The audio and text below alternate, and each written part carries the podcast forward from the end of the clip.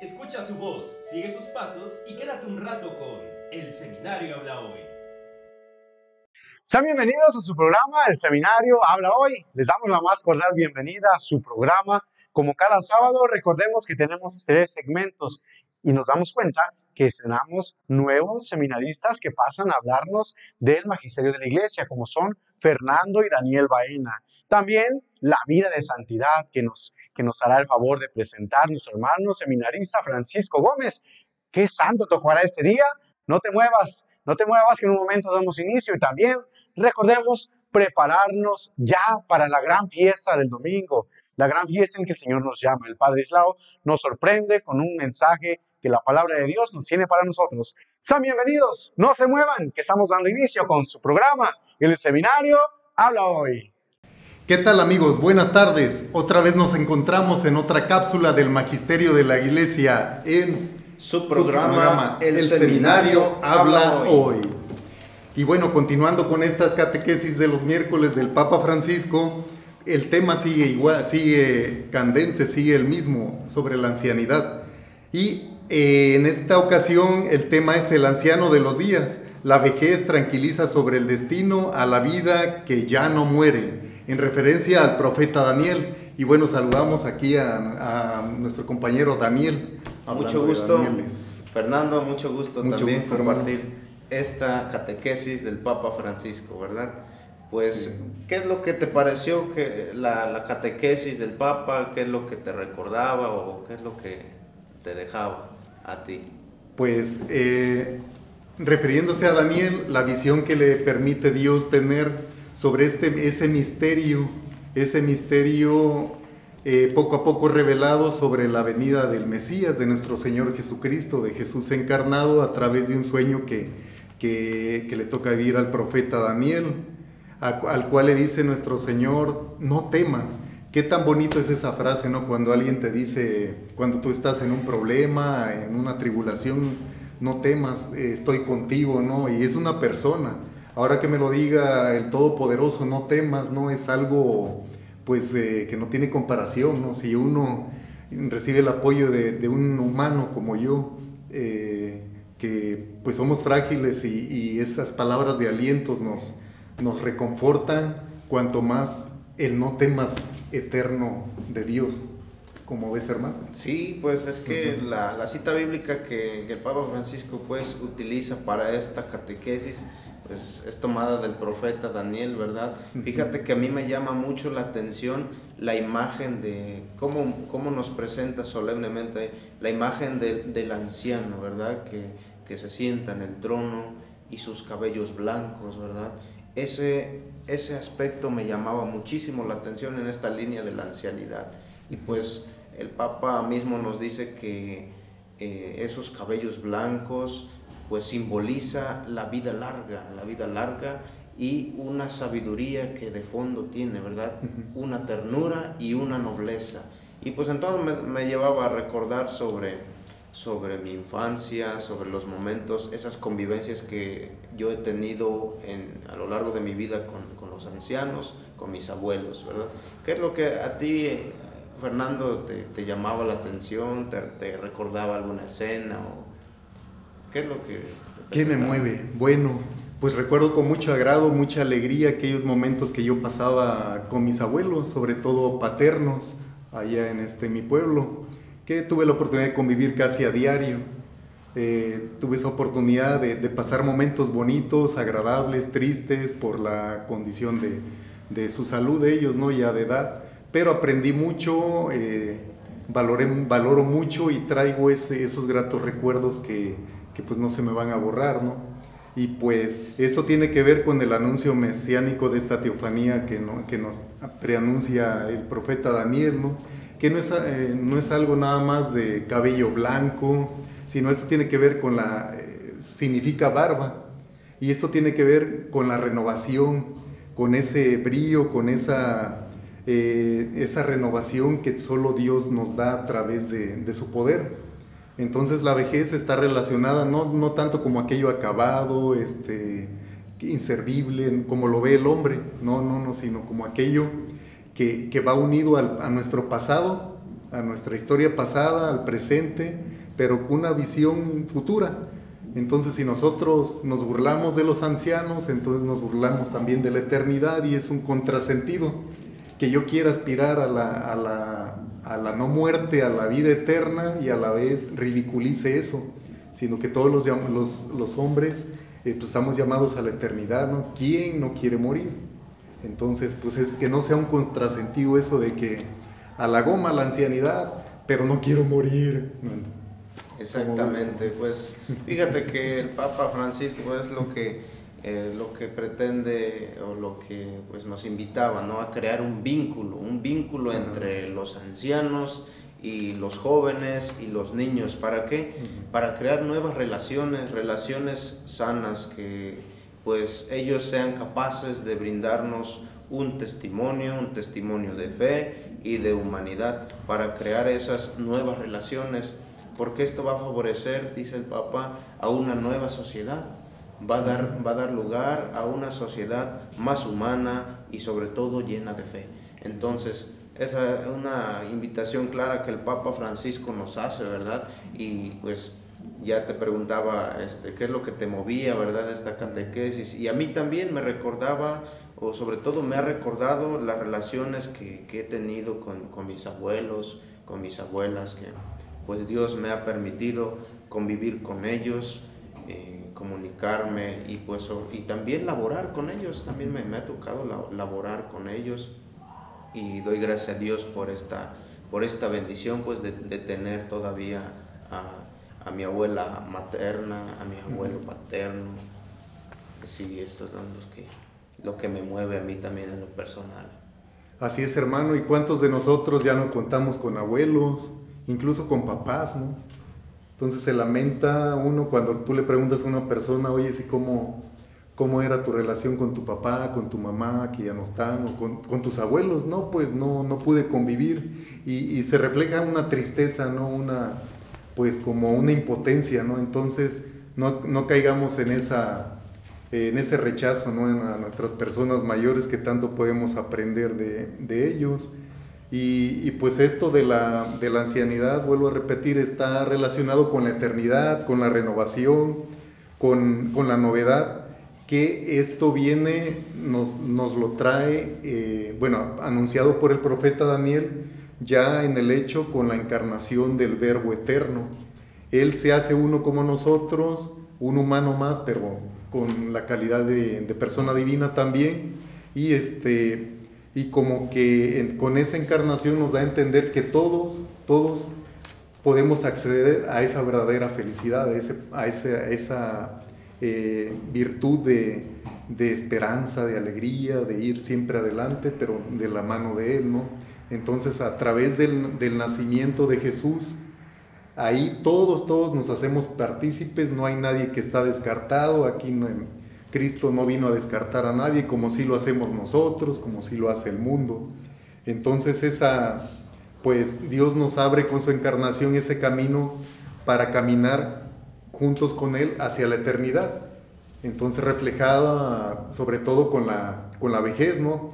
Eh, en recuerdo, bueno, hay empresas donde eh, muchos de los departamentos pues tienen personas muy experimentadas que ya tienen mucho tiempo trabajando, ¿no? las de alta tecnología, por ejemplo. Entonces, ¿qué pasa si esa empresa de alta tecnología rechaza, descarta, corre a, esa a esas personas muy experimentadas, sabias? Pues esa empresa, aunque tenga mucha juventud, mucho, mucha materia prima joven, pues va a ir para abajo. Necesita una retroalimentación entre lo nuevo y lo experimentado, lo, lo sabio. Y esa empresa, pues, va a dar mucho que, que, este, que aportar, ¿no? Y así no, se diga en la, cuestión humana, ¿no? Sí, es un ejemplo muy claro, pues, de, de la relación que tiene que haber y sobre todo eh, el llamado que tenemos nosotros a no descartar, ¿verdad? A no echar de menos a nuestros ancianos, sino que al contrario, obtener de ellos esa sabiduría, como la catequesis anterior, ¿verdad? Que nos decía el Papa Francisco, recoger de ellos la sabiduría, pero también estar al pendiente de ellos, cuidarlos ser responsables también con nuestros ancianos. Y es ese vínculo pues que, que pues nosotros estamos llamados, estamos invitados por parte del Papa, el Santo Padre, y pues A nosotros como jóvenes, como niños, pues nos toca eso, ¿verdad? Nos toca eh, recibir los consejos de, de, los adultos y hacer los propios y hacer caso a, a las, a, lo, a, lo, que ellos nos, nos vayan guiando. Y pues también ellos, dice el Papa, tienen esa vocación y ese don, porque no muchos también llegan a la ancianidad. Entonces tienen esa, esa apertura o esa oportunidad de compartir el testimonio de fe y de humanidad, ¿verdad? Así es, hermano, que haya una unidad entre juventud y vejez. Y bueno, hemos llegado al final de esta cápsula, de este subprograma. El, el seminario, seminario, habla hoy. hoy. Muchas gracias. gracias y nos vemos a la próxima. Hasta la próxima, hermanos. Muy buenas tardes, queridos hermanos. Sean todos ustedes bienvenidos a esta cápsula llamados a la santidad. El día de hoy vamos a hablar sobre la solemnidad de la Asunción de María o la Asunción de la Virgen, que es la creencia, de acuerdo con la tradición y doctrina de la Iglesia Católica, en la que la Virgen María, Madre de Jesucristo, nuestro Dios y Señor, cumplido su curso de vida en este mundo, en esta vida terrenal, fue llevada en cuerpo y alma a los cielos. No debe confundirse con la ascensión de nuestro Señor Jesucristo, que bueno, hace referencia al propio Hijo de Dios. La Iglesia Católica y la Iglesia Ortodoxa veneran esta memoria, esta festividad de la Asunción de María.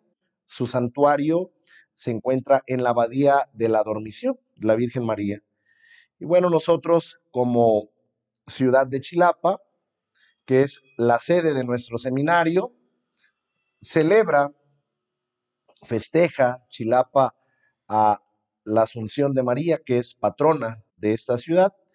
Y bueno, comentar que la Asunción de la Bienaventurada Virgen María por los católicos que nosotros celebramos cuya doctrina de fe fue definido como dogma, verdad de la que no se puede dudar, por el Papa Pío XII, el día primero de noviembre de 1950.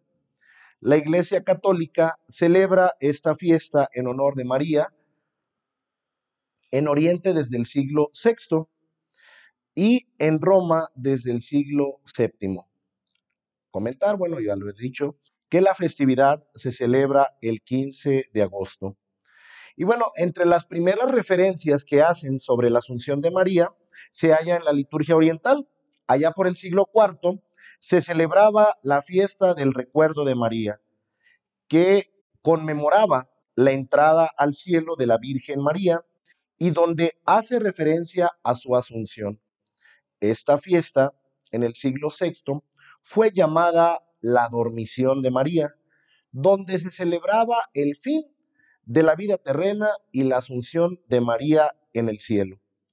En el siglo VII, este paso se da de la fiesta de la dormición a la asunción.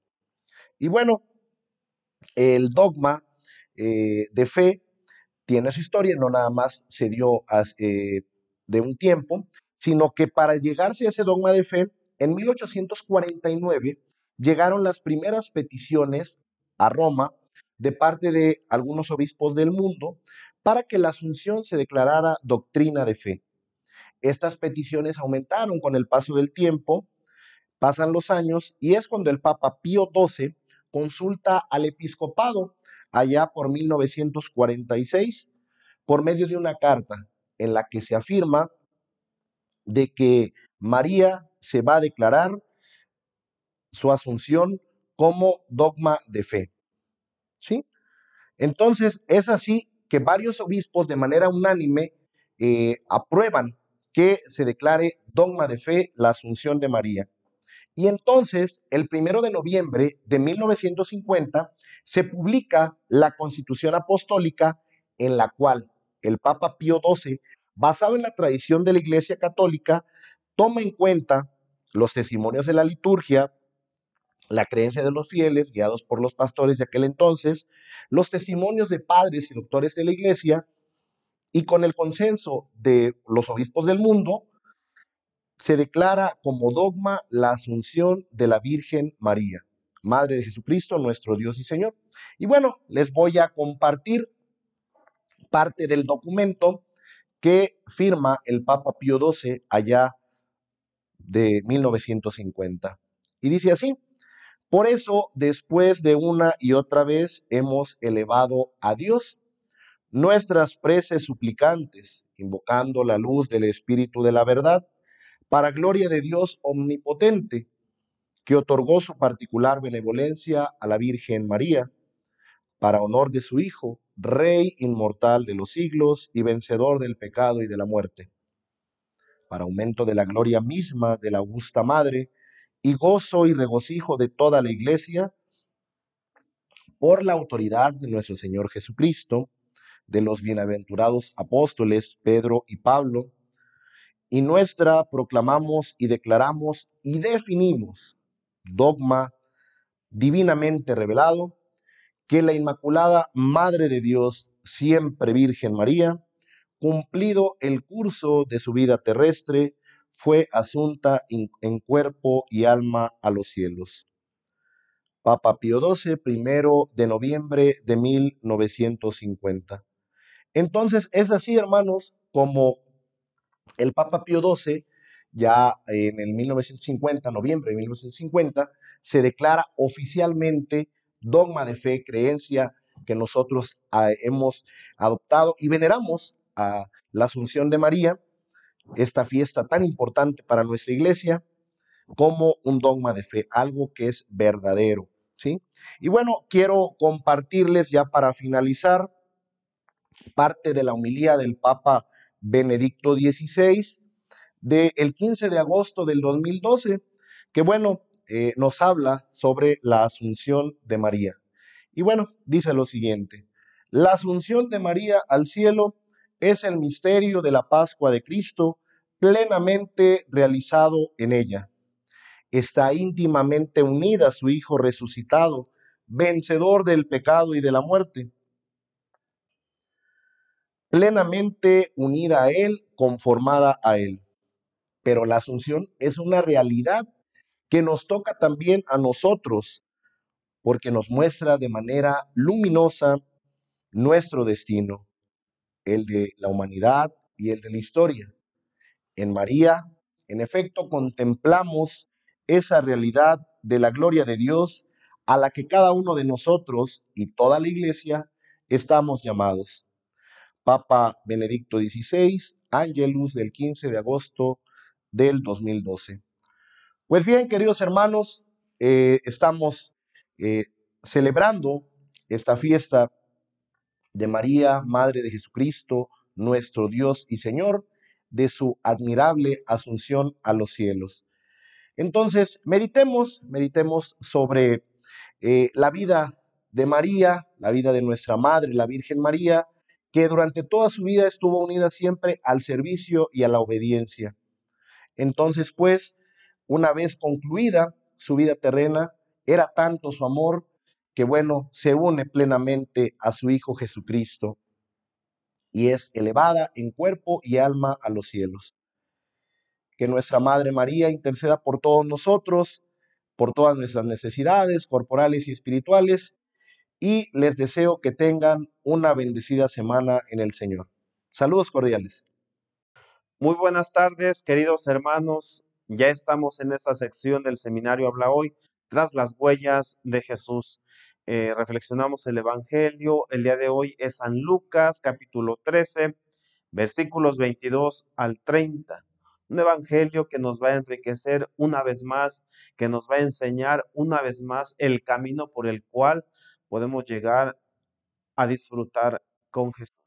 Por supuesto, en domingos anteriores, en estos días pasados, el Evangelio viene preparándonos para ese encuentro personal con el Señor. Busquen por ahí la cita bíblica en su Sagrada Escritura. Es el Evangelio de San Lucas, capítulo 13, versículos 22 al 30. Hay que prepararnos para el día de mañana, domingo. Eh, estaremos celebrando la Eucaristía obviamente en unión con nuestra iglesia, con, eh, uniéndonos estrechamente con el Señor Jesús. Vamos a escuchar entonces el Evangelio. Del Santo Evangelio según San Lucas. Gloria a ti, Señor. En aquel tiempo Jesús iba enseñando por ciudades y pueblos mientras se encaminaba a Jerusalén. Alguien le preguntó, Señor, ¿es verdad que son pocos los que se salvan?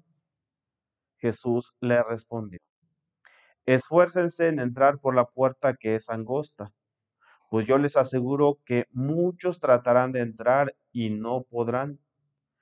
Cuando el dueño de la casa se levante de la mesa y cierre la puerta, ustedes quedarán afuera y se pondrán a tocar la puerta diciendo, Señor, ábrenos. Pero él les responderá, no sé quiénes son ustedes.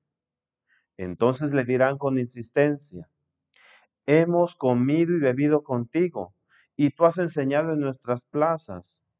Pero él replicará, yo les aseguro que no sé quiénes son ustedes. Apártense de mí todos ustedes los que hacen el mal. Entonces llorarán ustedes y se desesperarán.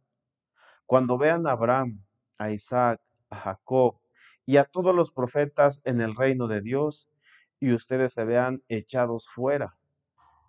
Vendrán muchos del oriente y del poniente, del norte y del sur, y participarán en el banquete del reino de Dios. Pues los que ahora son los últimos serán los primeros, y los que ahora son los primeros serán los últimos. Palabra del Señor. Gloria a ti, Señor Jesús. Bien, hermanos, eh, hoy el Evangelio es un poco fuerte. Bueno, siempre el Evangelio viene eh, dice por allí un dicho, a darnos hasta con la cubeta, ¿verdad? Y, y, es por algo muy importante. El Evangelio no viene un, nada más por querernos hacernos sentir mal a lo mejor. No, no. Hay un objetivo principal. ¿Cuál es? Que nosotros lleguemos a la verdad, por supuesto, y, lleguemos al reino de los cielos. El día de hoy, el Evangelio nos exhorta, nos anima a, a poner más empeño en nuestro trabajo pastoral. Esto es para todos, sacerdotes, religiosas, misioneros, misioneras, todos, todos seminaristas, eh, catequistas, ministros, adoración nocturna, todos, todos, todos. Fíjense algo muy importante. Todos nosotros ya estamos dentro de la iglesia. Ya estamos en un grupo, a lo mejor prestando un servicio. Y qué bonito. Qué bonito que todos estamos colaborando desde nuestra trinchera. ¿Cómo? Pues lo que nos toca, haciendo lo que nos toca. Todos eh, identificándonos como miembros activos de este cuerpo que es la iglesia y con su cabeza, por supuesto, que es Jesucristo. Hasta ahí todo bien. Pero ahora viene otra cuestión, fíjense, viene otra cuestión. ¿Cuál es esta? Ya estoy dentro, ya estoy trabajando, pero ahora viene el cómo estoy trabajando. Falta que demos un pasito más. ¿Qué estoy haciendo? Trabajando. ¿Cómo lo estoy haciendo? Aquí es donde nosotros vamos ahora a poner nuestra atención. ¿Cómo estoy trabajando? En días anteriores ustedes habrán escuchado el Evangelio o habrán estudiado por ahí estos manuales que tenemos del Evangelio diario. Habremos escuchado que, que nos va exhortando, nos va moldeando el Evangelio para dar un buen servicio. Y todos nosotros debemos estar conscientes que somos un escalón para que las personas, las demás personas, se encuentren con el Señor. Alguna vez hemos dicho, somos como un espejo que debe reflejar a Dios.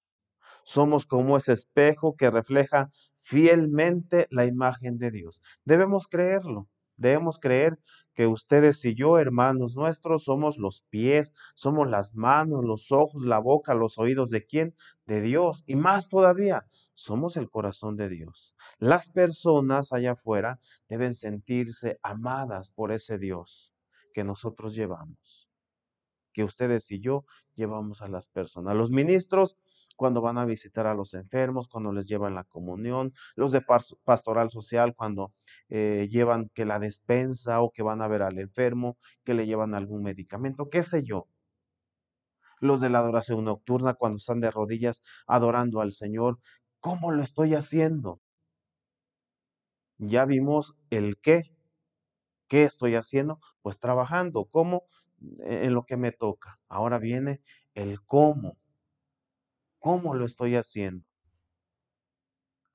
Y por supuesto también debemos eh, responder a esta pregunta, el para qué lo estoy haciendo. El qué, el cómo y el para qué. Esto es algo muy interesante. Este es el itinerario, pienso yo, creo yo, que, todos los cristianos debemos tener bien claro. Todos los cristianos debemos tener claro este itinerario. ¿El qué? ¿Qué estoy haciendo? Trabajando. ¿Cómo lo estoy haciendo? Aquí es donde vamos, estamos poniendo nuestra atención ahorita. ¿Para qué lo estoy haciendo? Algo muy interesante, hermanos, y, es algo que debemos llevarnos grabado en nuestro corazón este domingo. Todos somos importantes. Todos tenemos algo que hacer.